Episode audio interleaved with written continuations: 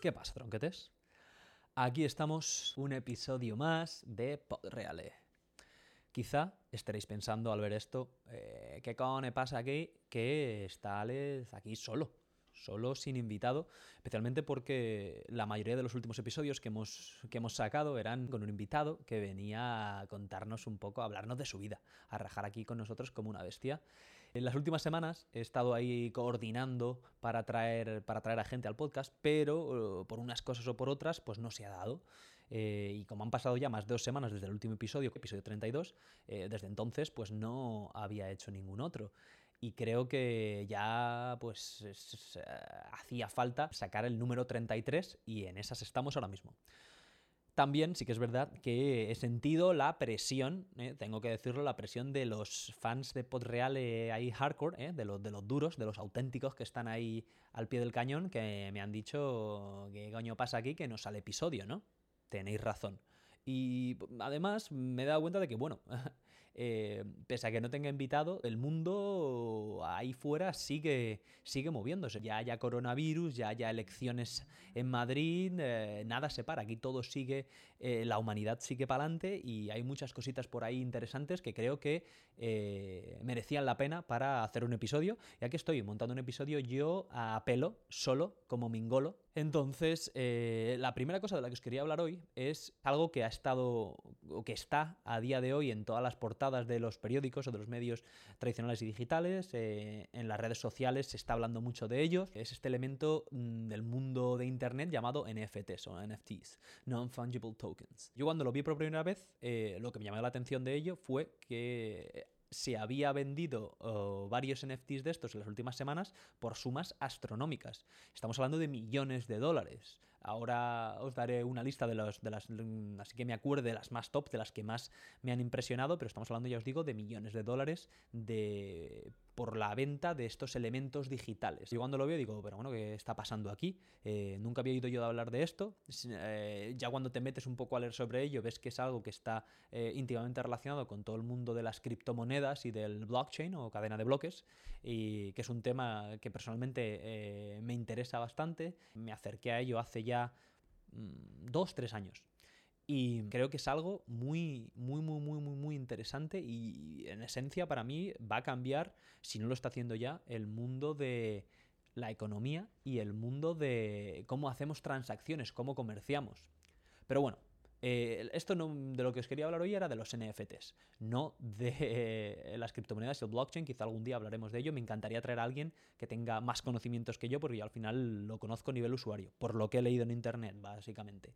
Que es por lo que eh, conozco estos NFTs, pero siento humildemente que ya tengo una idea más o menos clara de lo que son y digo, esto tengo que compartirlo aquí con, con la muchachada de, de Podreale. Bueno, NFT eh, son las siglas de Non-Fungible Token que son las palabras en inglés para eh, referirse a una ficha o símbolo, token, no fungible.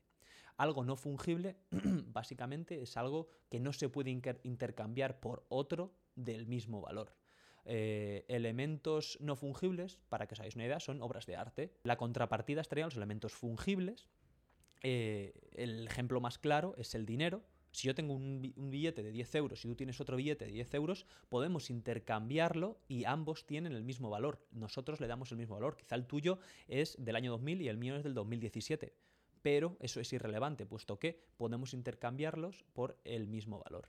¿Qué, qué sucede con estos NFTs? Por un lado tenemos ese concepto, ese elemento no fungible que hasta ahora, pese a que puede ser técnicamente cualquier cosa, han sido eh, piezas de arte digital, eh, hay otros que están vendiendo tweets, ¿eh? y también pues elementos de colección, cartas de Pokémon, ahora veremos, y de, memes también están haciendo, GIFs, vídeos, en fin, casi cualquier elemento digital podría convertirse en un NFT. Ahora bien, cualquier elemento digital, por definición, no es un NFT. ¿Por qué? Porque para que un NFT se cree, hace falta un segundo elemento, que es el que confluye para crear el concepto. Este segundo elemento es un número de serie digital único que es, eh, se encarga de básicamente validar la autenticidad y la propiedad que tiene alguien de ese objeto, de ese activo, que es eh, esa obra de arte digital, ese meme, etcétera, etcétera. ¿Cómo consigues este número de serie, este código digital intransferible que valida ese, ese activo y lo convierte en un NFT? Bueno, pues ahí es donde entra el blockchain. El blockchain, para explicarlo de manera muy básica, es un libro de contabilidad o libro mayor, que lo llaman los contables. Esto lo he leído en internet, yo no tenía ni puta idea porque yo soy de letras. ¿eh? Que conste. Que conste en acta por si se me va a criticar. Estoy haciendo lo, mejor que puedo aquí, entendiéndolo desde mi mente de letras. Pero eh, volviendo al tema del blockchain, el blockchain es básicamente un libro de contabilidad, un registro en el que se pueden encriptar transacciones. ¿Eh? Estas transacciones se encriptan por medio de elementos eh, de computación bastante complicados que yo no termino de entender porque no soy un ingeniero de teleco, ¿eh? pero la cuestión está en que este blockchain es este libro mayor, este libro de contabilidad donde puedes registrar cualquier tipo de transacción de manera segura y descentralizada. No es casi imposible hackearlo y el hecho de que esté descentralizado hace que eh, no haya ningún gobierno que pueda influir en ello, puesto que la manera de mantenerlo es por medio de una red de ordenadores a nivel global, a nivel mundial, que está continuamente actualizándolo. Sin meternos más allá en el blockchain, vuelvo otra vez al tema de los NFTs. Entonces tenemos ese activo, generalmente digital, pero que podría ser también algo, algo en el mundo físico, tangible, y tenemos ese, vamos a decir, esa encriptación, ese número de serie que de respalda este, este activo en el momento en el que un activo, obra de arte, etc., eh, es respaldado por medio de, por medio de computación con, un, eh, con este número de serie único, ¡boom! Tenemos un NFT. ¿Cómo convertimos un activo en un NFT? Bueno, pues hay que hacer lo que llaman un acuñado o minting. Eh, que básicamente es el llevar a cabo, el ejecutar esa acción de computación que lo registra en el libro de contabilidad llamado blockchain o cadena de bloques. Diréis, pero bueno, esto es una tremendamente complicado. lo es, lo es. Pero todo este tema de los NFTs ha tomado ahora mismo esta popularidad porque hay varios servicios que actúan por un lado como servicios de minting, de acuñado, y por otro, al mismo tiempo, como eh, tiendas, como marketplaces. Entonces, tenemos un activo, tenemos un servicio de acuñado minting y el resultado final es un NFT. Cuando ya tenemos el NFT creado, ese NFT está listo para ser vendido. Este NFT, en realidad, el valor que se le da al vivir o al, estar validado por un elemento de blockchain, la divisa en la que se, con la que se valora es una criptomoneda, en este caso Ethereum que es la segunda más popular, quizá habíais oído la famosa Bitcoin. Bitcoin en realidad es la criptomoneda más famosa, pero criptomonedas hay muchísimas. Eh, hasta ahora los NFTs se han vendido y comprado con, con Ether. También el acuñado se tiene que pagar. El acuñado no es gratis porque, repito, requiere que alguien con su ordenador esté haciendo el proceso de acuñado. Esto pues tiene un precio eh, que le llaman gas, ¿no? que, o gas, que es el, lo combustible, vamos a decir, que se paga en, Ethereum. Hasta aquí todo bien, bueno, bien, parece una cosa de, de pues de, de, ¿no? Parece una cosa de, de locos del Internet. Motaza que acaba de pasar cómo se nota que llega el buen tiempo ¿eh? y que a la gente le gusta ahí que se, que se escuche, que se escuche su burra. Bueno, esto mm, es algo que ya os digo que vivía ahí en los círculos de auténticos eh, expertos entendidos, un poco frikis si se quiere, sin ánimo de ofender, de la gente de Internet. Pero en los últimos meses, en las últimas semanas concretamente, el tema ha explotado. Ha explotado hasta tal punto de que a finales de enero se vendió un GIF, ¿eh? el Nyan Cat, este tan famosete, se vendió en un, marketplace, en una tienda de estas en las que se intercambian, las que se venden NFTs, por eh, nada más y nada menos que 600 mil dólares. A esto le siguió sucesivas ventas en días de unas movidas que se llaman CryptoPunks, que son básicamente dibujitos en 8 bits que hizo una empresa, no me acuerdo, Larv Labs o algo así se llama.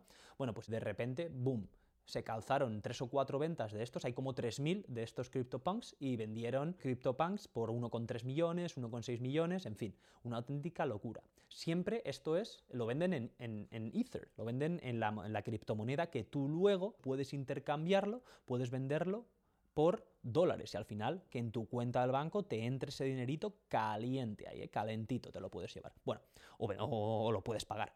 Em, lejos de acabarse ahí, en realidad esto era solo el principio, porque los, los días prácticamente posteriores, porque fue ahora a, principios del 10 o el 11 de marzo, de repente salta la noticia que la casa de subastas Christie, esta típica, acaba de vender una pieza de arte digital que se llama, eh, ¿cómo era?, 5.000 días, eh, los primeros 5.000 días, se ha vendido por la nada desdeñable cifra de 69.3 millones de dólares en Ether.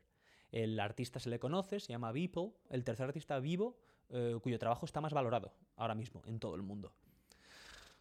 Bueno, pues eh, a partir de aquí, Anchas Castilla, en los últimos días, después de esta, se ha vendido bueno, un vídeo de LeBron James haciendo un mate, 200.000 dólares. Otro, era un tweet por supuesto, el primer tweet de la historia, que lo hizo Jack Dorsey, el creador de Twitter, se ha vendido por 2.9 millones de dólares también. Y bueno, pues otra que os pueda contar, este chavalote youtuber Logan Paul, el Rubius americano, si se quiere, vendió NFTs, eh, que ahora básicamente un dibujo de su cara ahí, este rollito Pokémon, en lo que al dibujo se refiere, eh, sacó como 3.000 copias creo que fueron y la vendió por 3 millones y pico de dólares y llegó a subir hasta los 5, luego con la posterior especulación. Entonces, ¿Por qué esto es muy interesante, bajo mi humilde punto de vista? Bueno, eh, esto siempre ha existido primeramente. En su momento, en el mítico rastro, con cromos, con cartas de estas de juegos de rol, eh, por supuesto cartas de Pokémon, esas de Yu-Gi-Oh!, que a mí, ya, a mí ya me pillaron crecidito, ya con pelos en los huevos, pero siempre ha existido, desde hace no sé cuánto. En Estados Unidos ha existido desde principios de siglo con las famosas cartas de béisbol. Hay cartas de béisbol aquí ahora mismo valoradas o que se han vendido por eh, cientos de miles de dólares. Por ejemplo, las de baloncesto eh, son también muy, muy valoradas. La de LeBron, especialmente las cartas de rookie. Eh, lo hablaba yo con un amigo, las cartas de novato. Estas, si están autografiadas y son de la edición de oro, pueden valer también eh, decenas de miles de dólares. Entonces, esto siempre ha existido. ¿Qué pasa? Que claro, tú dices, joder, sí, pero cuando yo pago ahí 100 mil dólares por el cromo, el trading card de LeBron James, yo me estoy llevando ahí el, el cromo en mis manos, lo tengo ahí en una caja de metacrilato, ¿verdad? Eh, pero esto, esto todo es, esto todo es bacalá, esto todo está en el aire, no hay nada. Esto es lo importante y lo que marca la diferencia para entender estos NFTs ¿Por qué tienen valor estos NFTs? ¿Por qué la gente está dispuesta? Porque al final es un juego de especulación, es decir, el cromo de LeBron James vale mucho porque hay un montón de gente que está dispuesto a tenerlo o que está dispuesto a pagar X dinero por él porque ven, como el arte actual en su mayoría, porque ven que de cara a un futuro va a ser algo mucho más eh, valioso. Eh, lo hacen como una inversión. Estos NFTs veo, eh, yo creo que si continúa así, pese a que sea una burbuja que en algún momento quizá explote, sí que es un elemento más y tremendamente viable por tener el respaldo del blockchain para especular, para acumular valor y para crear un mercado. ¿Sí? Eh, estas cosas son al final hechos aislados, pero esto podría continuar desarrollándose. Eh, el hecho está en que cualquier persona, yo de hecho ya lo he recomendado a un par de personas por Instagram y desde aquí quería recomendarlo, que esto también es importante y por lo que lo estoy viendo, todos aquellos de vosotros que, que os guste el dibujo, que os sintáis que sois personas artísticas y que queréis cosas, os recomiendo que os informéis un poquito y que veáis las diferentes opciones para convertir vuestra obra, ya sea digital o tangible, en un NFT por medio de este acuñado. Estos servicios hay varios. Eh, está eh, Rarible, está Nifty Getaway o OpenSea, que es también bastante famoso. Maker's Place es otro. Mm, Valuables, que es el que vende los tweets. Eh, estos servicios, aparte de ser mercado, como he dicho antes, también te hacen el acuñado. Tú el acuñado lo puedes pagar en el momento, vale, te vale tanto, 15, 20 dólares en Ether, o puedes pagarlo como porcentaje de la venta como consecuencia, acuñarlo sería gratis. Luego, si tenéis em, cualquier tipo de creación, sois gente con que tenéis una vena artística, os recomiendo que os informéis un poquito porque la realidad es que nunca se sabe y que no tenéis nada que perder. De cara al futuro, ¿cómo va a acabar todo? No lo sé, porque está, ya os digo, empezando. ¿eh? Es como em, cuando, cuando las dot-com empezaron ahí, que luego se pegaron los tíos en el 2000, ¿verdad? Si bien se pegaron los tíos en el 2000, Internet y las empresas que aguantaron ahí la pedra el ejemplo más claro, Amazon, continuaron desarrollando su actividad, continuaron evolucionando y se han convertido hoy en gigantes ya os digo, pues eso, PayPal, Amazon, en gigantes del mundo de Internet que de facto ha cambiado la historia de la humanidad. Luego ahí os lo dejo, NFTs. Y bueno, en este episodio también quería hablar de algo que llegó a mis oídos o a mis ojos, porque me saltó un vídeo en YouTube y me quedé picueto y dije, hostias, esto hay que comentarlo en el pod porque yo no tenía ni idea. Supongo que los, los que seáis Apple maníacos, ahí ya voy dando pistas, seguro que lo sabéis. Y los que estéis también en el mundo de la tecnología atentos, pues claro, también, también habréis oído hablar de esto. Y es el inminente lanzamiento de las ah, Apple Glasses o las gafas de Apple. Al parecer es un proyecto que lleva ya 10 años de desarrollo.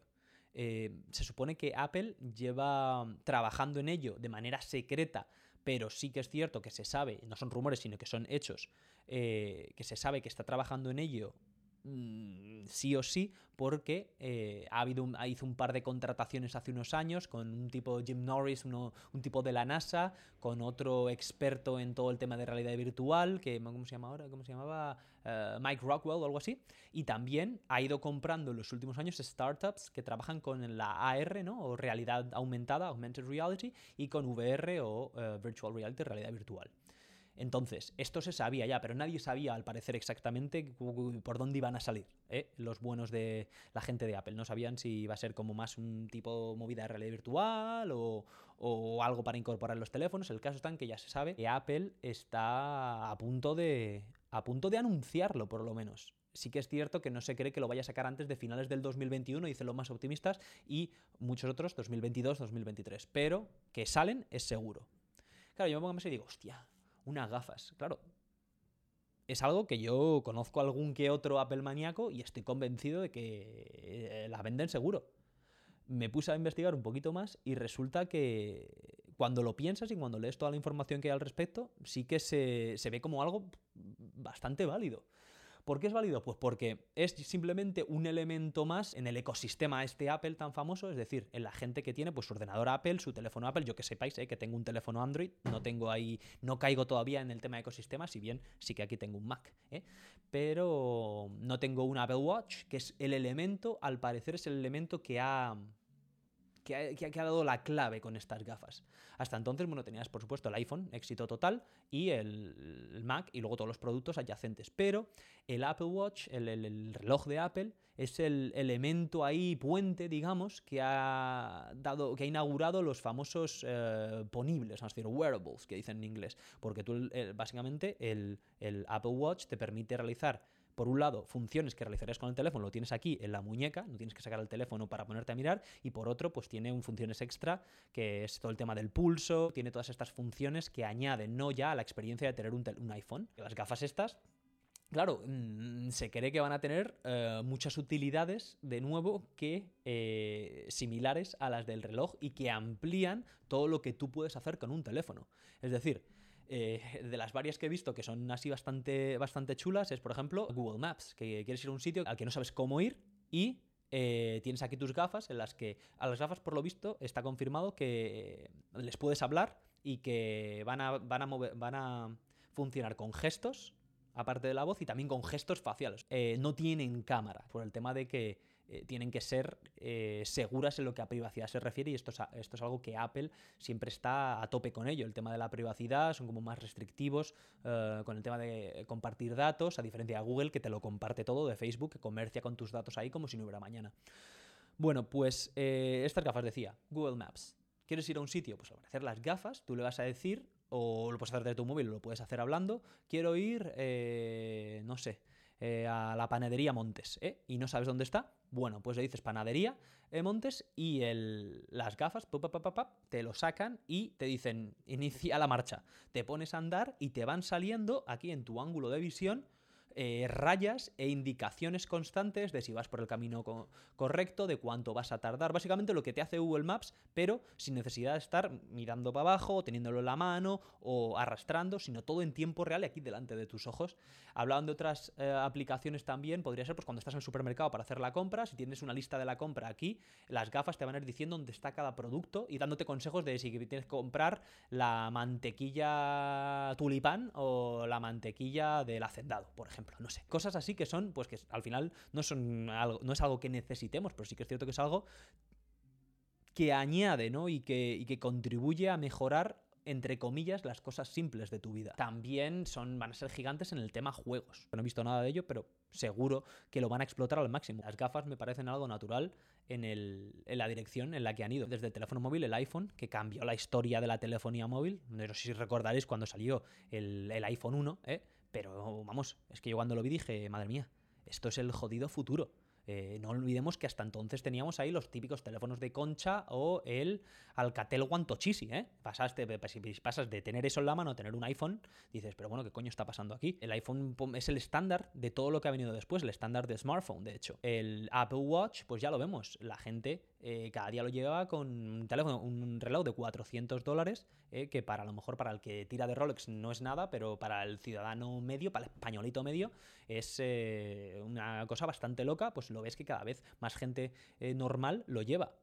Unas gafas, otra cosa muy importante, dicen que no van a ser especialmente caras. Unas gafas, pues otro pasito más, otro pasito más a convertirnos un poco incluso en seres biónicos. Si te pones a darle vueltas, en realidad esta tecnología, estos wearables, esta tecnología que llevas puestas, más allá del teléfono, nos hacen más máquina. Eh, no voy a decir que nos hagan perder humanidad, pero sí que es cierto que modifican la manera que tenemos de ser humano y van a ser algo que va a contribuir a esta tendencia de, convertirnos en mitad hombre, mitad máquina. Yo cuando, me, cuando, cuando vi la noticia dije, pero espérate, esto no es nuevo, vamos a ver. Sí que yo recuerdo perfectamente, porque además eh, me sorprendió mucho. Allá por 2013 o 2012, eh, gracias al trabajo que hacía en aquella época, tuve la oportunidad de conocer, también salen las noticias, ah, el primer proyecto de gafas, de gafas, eh, digamos, gafas con tecnología incorporada, las famosas Google Glass.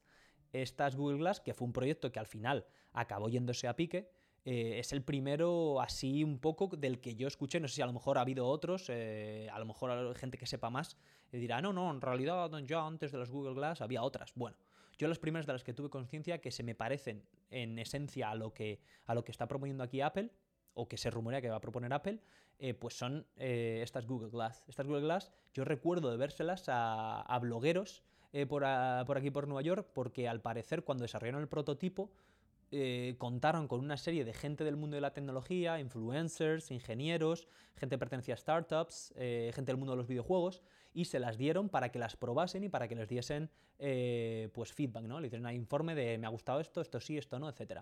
Al parecer he leído porque yo luego de repente desaparecieron y ahí dije, bueno, pues esto será que, me acuerdo que eran caras, era lo que me acordaba, y dije, bueno, pues a lo mejor no ha, no ha surtido el efecto que quería, no tiene muchos fallos, muchos muchos bugs o lo que sea, no sé. Bueno, ah, he leído, a raíz de ver esto, de, ver esto de, las, de las gafas de Apple, que el proyecto se fue a pique porque había determinadas cosas ahí que chirriaban.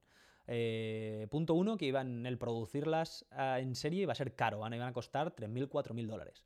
Em, lo cual, claro, eh, ¿quién se puede dejar tanta pasta en unas gafas? Poca gente. Lo segundo también era que se, se cree que eran muy avanzadas.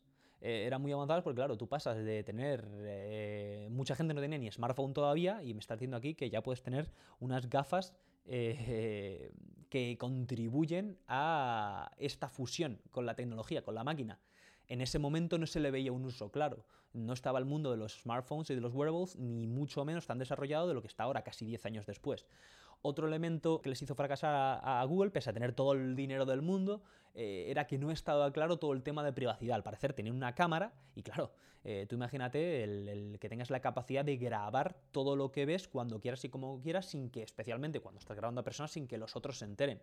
Esto genera, genera un, problema ahí moral importante para aquellos que las llevan y para aquellos que se exponen ¿no? a, a quienes las están llevando. O sea, como fuere, bueno, pues fracasó pero no del todo, porque al parecer he leído que Google todavía las vende. Eh, lo que pasa que el proyecto pasó de ser un bien de consumo del gran público a ser un objeto para profesionales. Y al parecer lo desarrollaron más y ahora, a día de hoy, no lo venden al público, sino que se lo venden a cirujanos, a mecánicos industriales, tiene otras aplicaciones más en, en digamos, determinados ámbitos profesionales. Pero todavía existen, al parecer. También, pues eso, valdrán su pasta gansa. Podemos ver esa diferencia, ¿no? De un proyecto inicial, un proyecto pionero, que son estas Google Glass, y cómo Apple, una vez más, repito, yo no soy un Apple maníaco ni les tengo especial cariño. De hecho, a menudo lo contrario. Pero podemos ver pues cómo Apple no solo cambia la manera, que la manera que tenemos de entender un producto en concreto, ¿no? Con el tema del teléfono o el reloj, sino que también coge lo que ya había y lo adapta y lo mejora y al final lo que hace es que algo que no creíamos que tuviéramos necesidad, boom, se convierta en algo que sí vemos viable, algo a lo que sí le vemos uso y por tanto nos genera esa necesidad. Yo creo que ahí es donde está el genio de Apple, en, en coger y hacer que elementos que si los hiciese cualquier otro día, pues, ni fu ni fa, esto será para, para frikis de la tecnología, pero decir, hostia, esto quiero, quiero que sea, quiero, quiero tenerlo, vamos, ¿dónde puedo ir a comprarlo y cuándo? Y ahí es donde está, yo creo, lo único, la grandeza de este, de este proyecto de las gafas de Apple. Vamos a ver cómo, cómo acaba. Las gafas, por cierto, tenéis que verlas, son unas gafas en plan de gafapasta que se diría, ¿no? Así, con una monturita, no son así una montura aquí gorda de empollón, sino que son unas gafas, estilo así ray ¿cómo se llaman esas? Wayfarer. Eh, no sé, bueno, las ray estas típicas eh, de, pasta negra, pero como de ver, porque son transparentes. Sí que es cierto, está confirmado que como el tema del sensor lighter ese, del sensor de luz este que van a utilizar y el tema del y el cristal, eh, la tecnología que hay en el cristal, etcétera, no permiten que sean gafas de sol. Se cree que van a sacar quizá versiones graduadas, pero también se creen que la jodida gafa se va a adaptar a tus problemas de visión, dándole unos parámetros. O sea, a lo mejor tienes que ir a la óptica a que te regulen la gafa de Apple y ya poder ponerte a a, utilizarla sin necesidad de utilizar tus gafas analógicas eh, tradicionales de toda la vida. Muy interesante y algo que yo creo que yo creo que mm, pegará el pelotazo y que sería muy raro si Apple se pega al ostión. También os digo, resulta que haciendo la investigación aquí Apple no son pioneros. Facebook, por lo visto, yo no me había dado cuenta de esto, pero en el pasado septiembre Mark Zuckerberg eh, anunció que tenían un acuerdo de colaboración con la gente de ray se llama Luxótica, al parecer una empresa italiana, que son los que tienen propiedad la marca ray y van a sacar las gafas de Facebook, que iba a tener también, pues, eso, prestaciones del universo Facebook, eh, juegos, eh, realidad aumentada y realidad virtual, etc. Pero bueno, las he visto y tienen ahí una patilla casi gorda, eh, en fin, son ray pero espero que el diseño lo, mejoren. Luego, por otro lado, también hay en el mercado, aunque valen un ojo de la cara, gafas de realidad virtual que por lo visto son muy top. Yo no las he utilizado. Hay unas de Microsoft que se llaman uh, HoloLens 2, uh, hay otras que se llaman Magic Leap, 1, pero vamos, las de Microsoft estas, las HoloLens, valen 3.000 y pico dólares y las Magic Leap eh, 2.000 y algo. Además de que son mamotretos, es decir, las de Facebook, las de Microsoft son así un tocho aquí, ¿eh? como las típicas eh, mm, gafas de realidad virtual estas de toda la vida, ¿eh? que en los 90 ya vendían, o las que ahora venden, que sí que es cierto que en el mundo gaming tiene bastante popularidad, que son las Oculus, que es una empresa que compró Facebook hace tiempo. Bueno, pues mm, ¿existen gafas de realidad virtual o realidad aumentada? Sí, pero nada parecido a lo que se supone pretende Apple. Vamos a ver lo que saca Facebook y a partir de ahí veremos. Yo os digo, al final, personalmente, eh, os lo estoy contando porque me ha llamado la atención. No soy yo aquí un techie ni tengo, sinceramente, mucha idea. Y bueno, por último, antes de irnos, quería también hacer una pequeña mención. Okay, no, voy a, no voy, a, voy a intentar no hablar mucho tiempo sobre ello, pero merece la pena comentarlo. Es un poco volver a la senda de un tema que había tratado en varias ocasiones en el pasado, que es el tema de la UFC, la organización o de peleas de artes marciales mixtas más famosa, porque hay un evento este sábado, eh, el evento UFC 260, que tiene, eh, tiene mucha mandanga. ¿eh? Si bien no es un evento que tiene 10 peleas, no son todas mega top, ni mucho menos, y ha habido otros eventos en los últimos meses que han tenido en número más peleas que eran dignas de prestarles atención, pero es un evento en el que la pelea principal es quizá de las más emocionantes que se van a dar este año. ¿Por qué? Bueno, pues porque es una pelea por el título, una defensa del título mundial, del título de UFC de los pesos pesados. Va a tener lugar en el Apex Center en, Las Vegas y va a enfrentar al campeón actual de los pesos pesados, es el americano-croata Stipe Miocic, contra Francis, el depredador, uh, The Predator, Enganu, que es un franco-camerunés, que es el aspirante al, título de los pesos pesados. En primer lugar, eh, esta pelea va a ser, tiene que, muy probablemente sea la hostia, porque se enfrentan dos auténticas uh, bestias, dos auténticas fuerzas de la naturaleza. Stipe Miocic, el campeón actual, un tipo que ahí donde lo veis, a, la chita callando, vamos a decir, porque no es, un, no es un hombre al que le guste, no es un luchador al que le guste mm, pues la popularidad, a lo mejor, o que sea como Conor McGregor o otros, o Khabib, en el, sentido de que es tremendamente único y le hace muy atractivo al gran público. Es un tipo que es muy completo en, en líneas generales. Sus principales armas son el boxeo, es, un, es de hecho en su momento fue Golden Gloves Champion, fue campeón del, torneo más prestigioso a nivel nacional de Estados Unidos y también es un, eh, fue, fue luchador de lucha libre en la universidad, en la, máxima división. Es un tipo que tiene ya pues con sus casi 39 palos una carrera muy dilatada. Un luchador que ha librado batallas en el octágono. Eh, su trilogía con Daniel Cormier está considerada la mejor serie de peleas de artes marciales mixtas de la historia para muchos. Eh. Contra Daniel Cormier perdió y luego le ganó en dos ocasiones. Eh, al, este Daniel Cormier, de hecho, con él perdió y volvió a ganar el título de los pesos pesados que a día de hoy todavía ostenta. También tiene varios récords, es el que más tiempo ha estado en posesión del, del cinturón de, campeón de los pesos pesados y también es el que más veces ha defendido dicho título. Este sábado por la noche lo defenderá contra, contra Francis Ngannou. Ya os digo, un tipo muy completo, comedido, que tiene mucho, tiene mucho fuelle, puede irte y con frecuencia va a la distancia y va, digamos, desgastando a sus rivales, si bien tiene, por supuesto, caos y tiene actuaciones estelares más cortas, vamos a decir, es un tipo que no tiene problema, como dicen los, los gringos, wearing down his opponent, eh, llevándole al suelo, ganando punto tras punto y, en definitiva, eh, mostrando un arsenal muy, muy amplio. ¿Qué pasa? Que, claro, Stipe no vende tanto como el bueno de eh, Engano.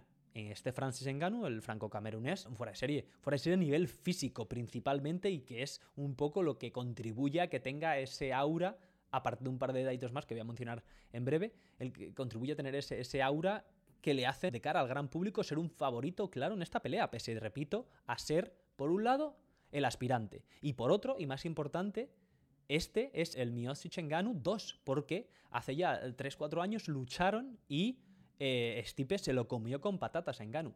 ¿Qué pasa? ¿Qué dicen los expertos? Yo todo esto, yo os digo, chicos, esto lo comenté en su momento y dejadme que, vuelva a, dejarlo claro. Es un deporte que yo hace, solo sigo desde hace unos tres años. No soy un, gran experto. De hecho, me gusta traerlo aquí al podcast porque yo poco a poco voy aprendiendo y me gusta compartir con vosotros los conocimientos que humildemente voy, voy amasando. Si queréis aprender más, os recomiendo. Eh, hay un tío que se llama Green Fits Em, que, hace unos vídeos muy buenos haciendo reseñas de las peleas y hablando de la previa, de cómo cree el que va a ir. Un tipo que recomiendo. Y luego, si habláis inglés, hay, un, hay uno que se llama The Whistle, que es la puta hostia, que, es, que, va, digamos, casi minuto a minuto eh, explicando qué va pasando en la pelea y por qué, siempre lo hace, pues obviamente cuando ha terminado la pelea, la semana posterior, por qué dicho luchador ganó y por qué ganó de esa determinada manera.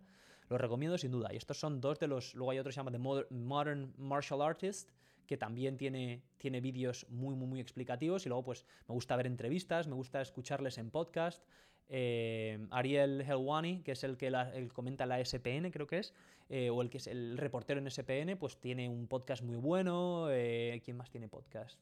Michael Bisping tiene otro podcast también, The Fighter and the Kid, con, con Brennan Schaub. Hay como mucho movimiento en el mundo podcast de, en lo que a UFC, lo que a MMA en general se refiere. Entonces ya os digo, yo todavía estoy aprendiendo, luego os invito a que aprendáis conmigo y os voy contando lo que yo voy mm, pues pillando, lo que voy entendiendo y lo que me va haciendo eh, el, apreciar más este deporte, porque me parece un deporte fascinante, un deporte muy rico en el que hay tantas eh, cosas a las que prestarle atención que juegan un papel, un papel fundamental en lo que es la pelea que lo hacen muy atractivo, por lo menos para mí. También creo que es importante reseñar la gente de la organización de la UFC. Ya lo he comentado en su momento, no hay nadie que te venga un producto deportivo tan bien como lo hace la UFC. Esto es un hecho. Hace unos años era impensable que en la tele nacional, en la primera, en Antena 3, te pusiesen, vamos a decir, de Estados Unidos, te pusiesen peleas de la UFC. Bueno, pues ya lo estamos viendo. UFC en, ABC, la, ESPN firmó un contrato multimillonario, creo que lo mencioné aquí en su momento, en fin. Eh, a vender, a hacer atractivo el deporte al público, al gran público, que es en realidad lo que hace que un deporte venda, porque el deporte ya tenía un seguimiento brutal, las ah, artes marciales mixtas llevan unos 20, 30 años siendo algo que tiene una comunidad de gente que las sigue a morir, pero lo que hacerlas conocidas al gran público, la UFC es sin duda la organización que ha, que ha hecho que esto sea posible. Pero bueno, volviendo al tema. Enganu es un tipo muy atractivo de cara al gran público. ¿Por qué? Bueno, pues porque tiene una historia maravillosa eh, de vida. Para empezar, nació en Camerún y vivió en Camerún toda su vida hasta los 20, 21 años. Le escuché en un podcast contarla su historia. Fue inmigrante africano de Cayuco, vamos a decir no de cayuco en el sentido de que acabó en las Canarias en una embarcación, en una embarcación paupérrima, sino que hizo la travesía que vemos de inmigrantes africanos constantemente en España que intentan cruzar el estrecho para buscar una vida mejor en Europa. Eh, este tipo cuenta con todo lujo de detalles en un podcast cómo fue su odisea, su travesía, y es literalmente saliendo de Camerún, pasando por Nigeria, Níger, Chad, cruzando el Sáhara, llegando a Marruecos, intentando cruzar la famosa valla, siete intentos, eh, varios de ellos en barcaza, en balsa para cruzar el estrecho, y al final acaba llegando a España. De ahí en España malvive y llega en cuestión de meses hasta Francia, porque eh, era francoparlante, el bueno de Francis, y allí en Francia es donde intenta llevar a cabo su sueño. Él quería ser boxeador originalmente, porque su ídolo máximo es Mike Tyson, se supone, pero luego le hablaron de que las artes marciales mixtas, por, por supuesto, en Francia, vagabundo, viviendo debajo de un puente, hasta que se metió en un gimnasio, le dejaron dormir en el gimnasio, en fin, historia típica de película y más aún de película porque llega a la Organización de Artes Marciales Mixtas, la UFC, de manera fulgurante en cuestión de pocos años. Es un tipo que quería ser boxeador, pero que le hablan de las artes marciales mixtas como una vía más rápida para obtener dinero para enviar a la familia y para mantenerse. Entonces, por lo visto, esto, como en el boxeo, hay mucho de lo que hemos hablado ya en alguna ocasión, hay muchas organizaciones, hay mucha política detrás, si no tienes padrino no te bautizas, etcétera, etcétera. Le dieron a conocer las artes marciales mixtas y se tiró a, ello de cabeza. Y ahí le tienes, como máximo aspirante al, título de pesos pesados y eh, las apuestas, que es lo verdaderamente llamativo, como claro favorito. Es decir, pese a que Stipe es el campeón, Miocic es el campeón, eh, pagan más dinero por apostar a la victoria del campeón que a la del aspirante, que es algo muy poco habitual, obviamente. ¿Qué tiene a su favor Francis Ngannou? Bueno, pues varias cosas con respecto a Stipe. La primera, que es más joven. Eh, tiene 34 años y tiene una carrera mucho más corta. Ha sufrido mucho menos castigo en el octágono. Eh, además, eh, a esto contribuye eh, la bestia física que es y que le hace tener unos puños que te pone en mercurio si te engancha. Si queréis ver, ver alguno de sus caos, el que le hace a Alistair Overeem con un gancho de derecha o de izquierda, en fin, lo, lo, lo, lo revienta. Lo revienta y lo hace a Alistair Overeem, que es una auténtica también bestia parda, lo pone a dormir, que todavía, todavía lo está buscando, el bueno de Alistair. Em, es un tipo con una fuerza física, ya os digo, brutal. Por cierto, la pelea anterior, el primer asalto espectacular, fue asalto del año. Este Ariel Helwani da unos premios, los, llama los premios de la nariz porque es, tienes una, buena picota y ganó el, ganó el premio Mejor Asalto del Año, el primer asalto de esa pelea allí en 2018 creo que fue. El bueno de Enganu, cuidadito con él porque perdió en su momento, ya os digo, claramente por decisión unánime contra Stipe se ha visto una clara mejoría en las últimas peleas desde, esa, desde, esa, derrota. Ha hecho caos espectaculares, ya os digo, que de verdad mm, son para verlos. Aquí comenté en su momento, de hecho, el que hizo a Jairzinho, ¿eh? Rosenstruck. Y entonces, bueno, pues creo que con Francis Engano, un, simple, una simple mano, un puño que le entre, puede cambiar la pelea y puede mm, proclamarle victorioso sin problema ha mejorado mucho, pese a que le hemos visto poco. O sea, al parecer el, tiempo total que ha estado dentro del octágono han sido 2,42, 2 eh, minutos 42 segundos, porque se ha cepillado a sus oponentes en el primer salto en todos y con apenas eh, pues eso, en total de las últimas cuatro peleas, 2 minutos y 42 segundos. Gracias a los reportajes que van haciendo, lo hemos visto que se ha mudado a Estados Unidos y ha comenzado a trabajar en el Extreme Couture, que es un equipo de, artes marciales vistas de Las Vegas, en el cual un nivel, está el nivel más alto, digamos, en lo que a entrenamiento se refiere, y se han visto muchos detalles en sus últimas peleas que nos hacen ver una mejora clara, que no es simplemente un tipo con unos puños destructores, sino que puede aguantar y defender el, takedown, el, que le lleven al suelo, eh, tiene más recursos en su arsenal y que puede dar más guerra de la que le di a Stipe en su momento hace ya tres años. Otra cosa a tener en cuenta de Enganu, bueno, pues es que eh, se le ve que ha perdido bastante peso ha rebajado y se ha cincelado, vamos a decir, y está más ligero. Esto va a ser un factor indudablemente a la hora de, a la hora de volver a enfrentarse a Stipe, porque va a ser hasta cierto punto un luchador diferente también en ese aspecto. Quizá esté más ágil, quizá tenga más... Una de las cosas que, que, vimos claramente en esa primera pelea es que en el último asalto, los últimos dos asaltos, se le acaba la gasolina y está pues como gato panza arriba defendiéndose del, de Stipe que hace con él lo que quiere. Ahora, con menos peso, con una forma física más más eh, potente, pues vamos a ver hasta dónde, hasta dónde llega. El último detalle que creo que es importante y que le hace, digamos, eh, muy atractivo a, todos los, a todos los fans es que no solo ha entrenado con él, sino que va a estar en su esquina el gran Kamaru, la pesadilla nigeriana Usman, que es el actual campeón del peso welter. Otro fuera de serie cuyo fuerte es el, wrestling, la lucha libre. Han estado entrenando juntos porque sienten ese vínculo ahí de que ambos son africanos y está confirmado que va a estar en su esquina, ahí dándole, dándole consejos en la, en la pelea. Esto es algo también muy especial y tremendamente único que creo que, que, digamos, contribuye a que vean, a que la gente, a que el gran público, a que las apuestas vean a Enganu como, como favorito. Va a estar desde luego interesante y es una peleaza. Os recomiendo que la veáis. Seguro que no nos deja, o espero que no nos deje indiferentes. Em, ya sé que estoy pensando, bueno, a ver, ¿tú quién crees que va a ganar? Mm. Joder, es que no me puedo mojar. No me puedo mojar porque lo veo. Yo no creo que sea claro vencedor en Ganu. Eh, creo que Stipe tiene una mandíbula, ha demostrado que puede comerse una, dos, tres manos de, de y aguantar al tipo, darle vuelta y ganar la pelea luego va a estar, está demasiado, demasiado empatada. Puede pasar cualquier cosa, luego ahí lo dejo, ¿eh? no me mojo, no me mojo porque no tengo, no tengo sustancia para mojarme. Hay otras dos que voy a mencionar rápidamente, a las que merece la pena echarles un ojo, son por un lado una pelea del peso welter que es Tyron Woodley contra Vicente Luque. Tyron Woodley es eh, un, ex campeón de, de la categoría. Fue campeón del 16 el 18, un auténtico atleta, un eh, luchador muy completo, si bien su fuerte es el wrestling, ha sido All American, es decir, ha estado como mm, considerado de los mejores eh, luchadores de lucha libre del deporte universitario estadounidense dos veces, eh, lleva, tiene 38 años y lleva en el deporte pues toda la vida, ha librado batallas, recuerdo de Damian Maya, Carlos Condit, Robbie Lawler, le hizo un caos espectacular, es un tipo que da espectáculo y cuyas peleas son siempre atractivas y Vicente Luque, pues bueno, eh, está por detrás en el ranking. Building ahora mismo es el número 7 y Luque es el 10.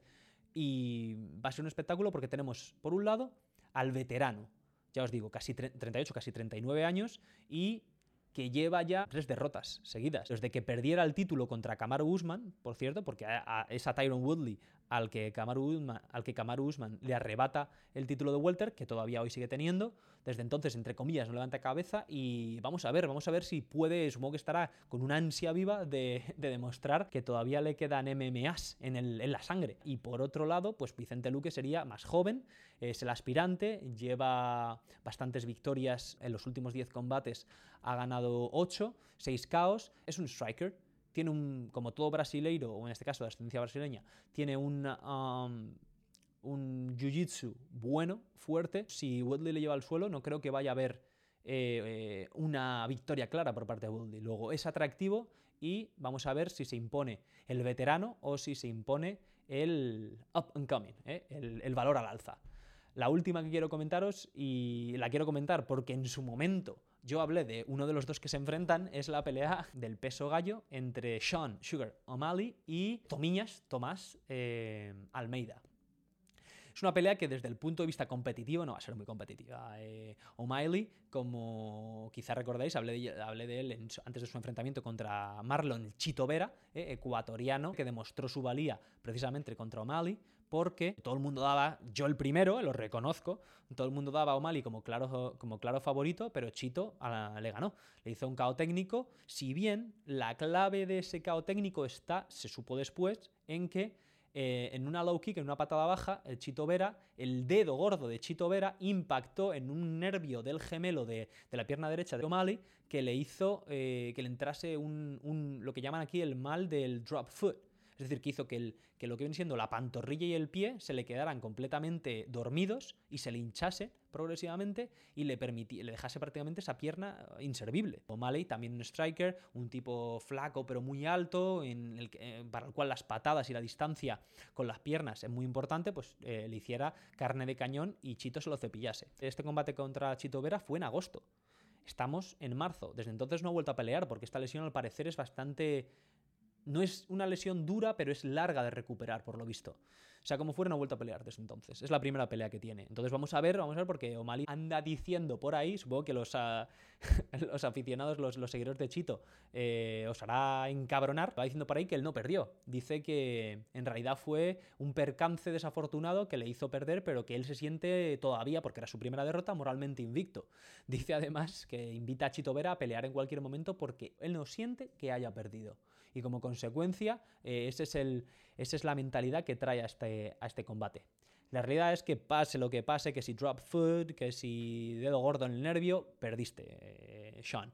¿eh? Yo aquí te alabé y sigo pensando que tiene un estilo tremendamente único, que vende mucho, porque el chaval es bastante bocacitas, así, no como Conor McGregor, pero, pero tiene estilo propio, es como, no sé si lo sigue siendo, pero era vegano antes, eh, es como un gran defensor de la marihuana y se pone tibio a anutos, tiene su propio podcast con, un, con su entrenador y mejor amigo de la infancia, es un chaval que vende que vende, es estadounidense también, que esto siempre es un factor eh, para que venda al gran público, porque no nos engañemos, el público mayoritario de la UFC eh, bueno, sigue en todo el mundo, pero sería el estadounidense. Si bien ya os digo, sigue en todo el mundo y bueno, el público inglés es tremendamente fuerte en las MMA, en toda Latinoamérica, Australia también, Nueva Zelanda, por supuesto, tiene ahí eh, a a Israel Adesanya como, como campeón, Robert Whittaker. Bueno, vamos a ver qué, qué sucede con, qué sucede con um, Sugar O'Malley.